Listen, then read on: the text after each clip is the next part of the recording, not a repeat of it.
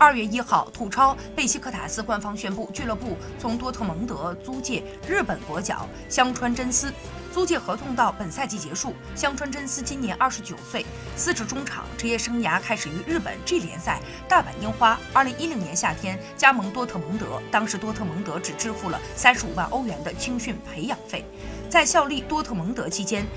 香川真司表现极为出色，帮助多特蒙德两次获得德甲冠军，还拿到了一次德国杯冠军。本赛季，香川真司得不到法夫尔的重视，仅出场四次，因此决定离队。此前，摩纳哥、汉诺威等多家俱乐部都和香川真司传出绯闻，但他最终以租借的方式加盟贝西克塔斯，租借合同到了赛季结束。